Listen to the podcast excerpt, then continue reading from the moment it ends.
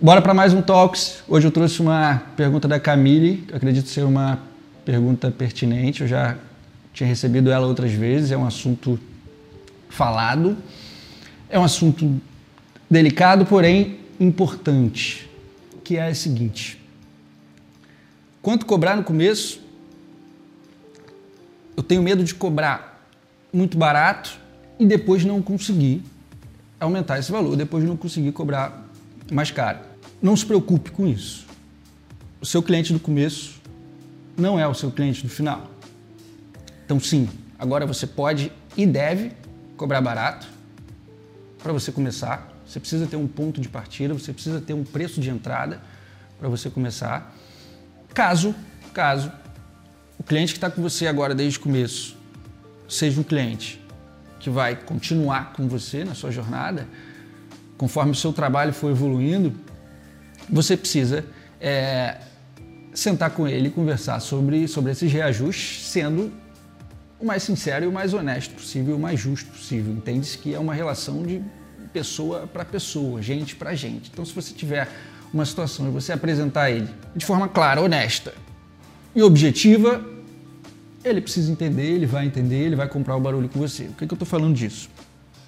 A cada é, é, semestre ou a cada ano você consegue aplicar os reajustes de acordo com a evolução que o seu trabalho teve, de acordo com o know-how que você adquiriu, de acordo com a evolução de equipamento, o upgrade de equipamento que você fez, saca? É... E naturalmente você precisa repassar esses custos para frente. Se esse cliente está com você desde o começo, ele vem entendendo com você esses custos e ele vem subindo esse nível junto com você. Você vai entregando esse benefício a ele. Se você não estiver entregando benefício é, é, nenhum benefício diferente do que você entregava antes, isso não faz o menor sentido, você não vai conseguir aumentar o preço. Por isso que eu é, enfatizo que precisa ser uma relação justa e precisa ser uma troca justa. De fato, você está agregando mais, de fato, você está entregando mais, de fato, o seu produto melhorou para você, você querer reajustar o preço, para você cobrar mais. Nesse caso, beleza, você vai conseguir. Do contrário, você não vai conseguir, isso vai, não vai conseguir, isso vai ser rejeitado. E se sua situação de reajuste estiver extremamente justa e seu, seu cliente não colaborar com ela, talvez ele não seja mais um cliente interessante para você. Não hesite em pular fora e partir para um novo patamar de cliente mais compatível com o nível que você vai estar naquele momento. Eu vou me permitir ir além e entrar num assunto precificação.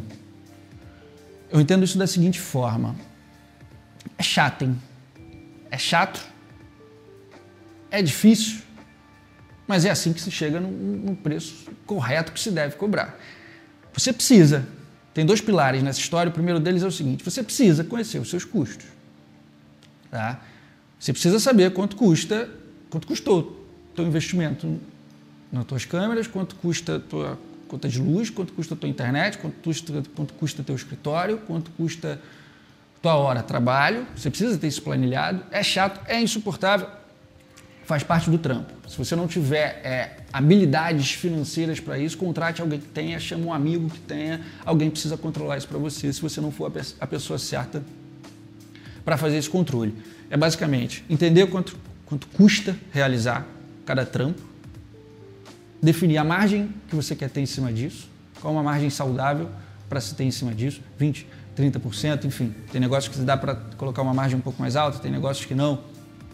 Vai depender do propósito e do objetivo de cada um e do segmento de cada trampo. Isso varia muito também. É, então esse é um ponto, tá? Esse é um ponto importante. Conhecer os seus custos, definir sua margem. Ó, logo você vai chegar no quanto você deve cobrar. Além disso, vamos para um segundo ponto. Acho que eu falei que eram dois, mas são três na verdade. Um segundo ponto é conhecer o mercado conhecer a área que você atua, conhecer o segmento que você atua, beleza, faço vídeo, faço foto. Quanto o nego cobra? Quanto que a concorrência cobra? Quanto que a produtora ali da esquina cobra? Quanto que o filmmaker ali da esquina cobra? Você precisa fazer um levantamento, saber quanto essa galera cobra. Você precisa entender o poder aquisitivo do mercado que você atua. Você está no Rio, você está em São Paulo, você está no Nordeste, onde você está, brother? Qual o poder aquisitivo da galera? Quanto costuma se pagar nesse tipo de serviço? Como o mercado lidar com isso? Definido isso, você tem os seus custos. Você tem o quanto se cobra e o quanto a sua concorrência cobra. Você fez um estudo pessoal, depois você fez um estudo de mercado. Aí vem o grande lance. Aí entra o terceiro ponto, que é o seguinte, e é o mais difícil deles, talvez. A autocrítica, o pé no chão e a sinceridade consigo mesmo para você saber em que nível você está nesse ranking. Em que nível você está nesse ranking da concorrência, vamos dizer assim. Embora eu não acredite muito em concorrência, no próximo talk eu, eu, eu falo melhor sobre isso, mas é preciso, não, não dá para ignorar, é preciso que se, que se faça um estudo de mercado e é preciso que se tenha o pé no chão sobre em que nível você está nesse ranking. Se você está com um trabalho iniciante, você tem que se enquadrar como iniciante. Não adianta você estar tá aqui embaixo tentar é, é, aplicar um preço do cara que está lá em cima, você vai bater com a cabeça na parede e não vai passar. Você não vai conseguir quebrar, é, você não vai conseguir cobrar. Da mesma forma, se você estiver lá em cima, aí sim, se você tem um, um alto nível e você está cobrando, praticando preço de entrada, aí você está prostituindo o mercado tá ligado? Então é, você precisa ter esse senso sobre onde você se enquadra nisso para saber de fato quanto você é, consegue cobrar. Como, como deu para ver, não é, uma, não é uma resposta simples, não é uma receita de bolo. Eu não vou conseguir te responder cobra X ou cobra X vezes 2. Você tem que fazer essa conta. Só você conhece seus custos tá ligado? A gente tem o costume de fazer uma conta burra em relação ao trampo dos outros, tá ligado? Em relação ao negócio dos outros. A gente olha, sei lá, qualquer porra, você olha, ih, fulano lançou, lançou tal produto, né? Fulano lançou sei lá o que, e vendeu, vendeu não sei quantos a tanto. Você viu o preço do, vamos lá, workshop, você viu o preço de workshop do fulano?